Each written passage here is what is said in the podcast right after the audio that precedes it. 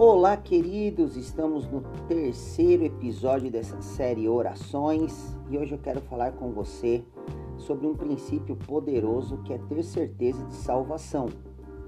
A palavra salvação tem a origem de libertação. E quando nós recebemos a Cristo como nosso único e suficiente Salvador, nós passamos a ter um relacionamento com Ele através da oração.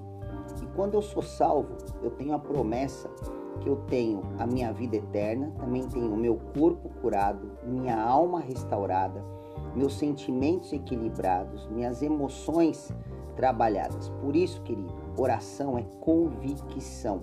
Aplique as suas convicções na Bíblia, aplique suas convicções em Deus, porque Ele tem grandes coisas para mim e para a sua vida. Então reflita no teu nível de fé e de convicções no que a palavra de Deus diz. Ótimo tempo e boa reflexão em nome de Jesus.